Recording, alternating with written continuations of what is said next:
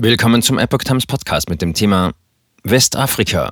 Möglicher Putsch in Guinea-Bissau, Lage unter Kontrolle. Ein Artikel von Epoch Times vom 2. Februar 2022.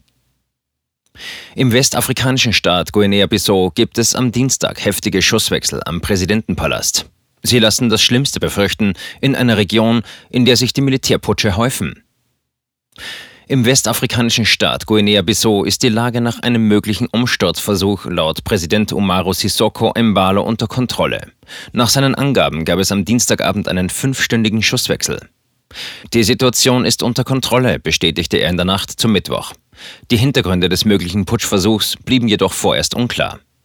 Die Berichte über heftige Schusswechsel am Präsidentenpalast näherten nicht zuletzt bei der regionalen Staatengemeinschaft ECOWAS Sorgen über einen Putsch auch UN-Generalsekretär Antonio Guterres äußerte sich zutiefst besorgt über die Nachricht von schweren Kämpfen und forderte neben dem sofortigen Ende die Achtung der demokratischen Institutionen des Landes.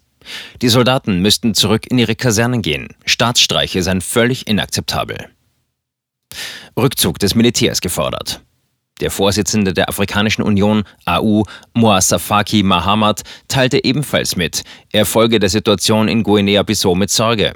In einer bei Twitter verbreiteten Stellungnahme forderte auch er das Militär auf, sich zurückzuziehen und die körperliche Unversehrtheit des Präsidenten und seiner Regierungsmitglieder sicherzustellen.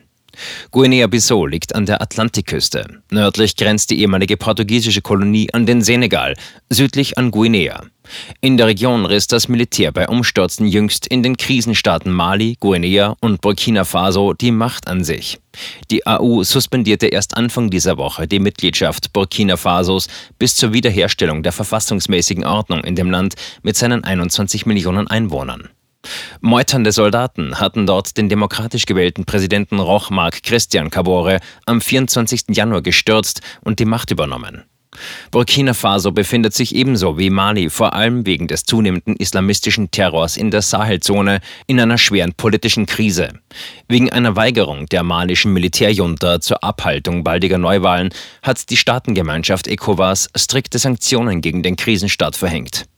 In Mali hat die Bundeswehr ihren größten Auslandseinsatz. Die ist dort mit gut 1350 Soldaten als Teil der EU-Ausbildungsmission EUTM sowie der UN-Friedensmission MINUSMA vertreten. Der französischen Ex-Kolonie mit ihren 20 Millionen Einwohnern machen seit Jahren islamistische Terrorgruppen zu schaffen. Auch langwierige Dürren und Hungersnöte plagen die Menschen dort.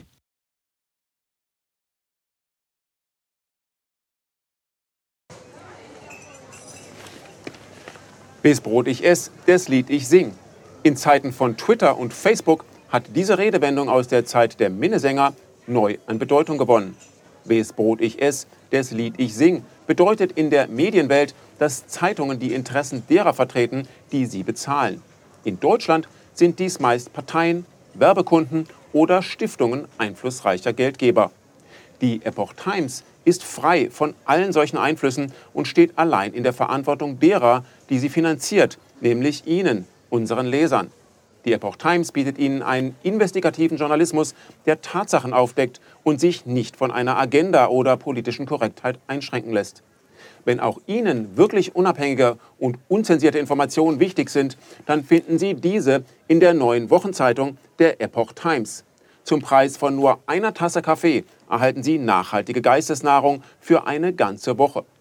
Bestellen Sie die Epoch Times jetzt gratis drei Wochen lang zum Kennenlernen und lesen Sie den Unterschied.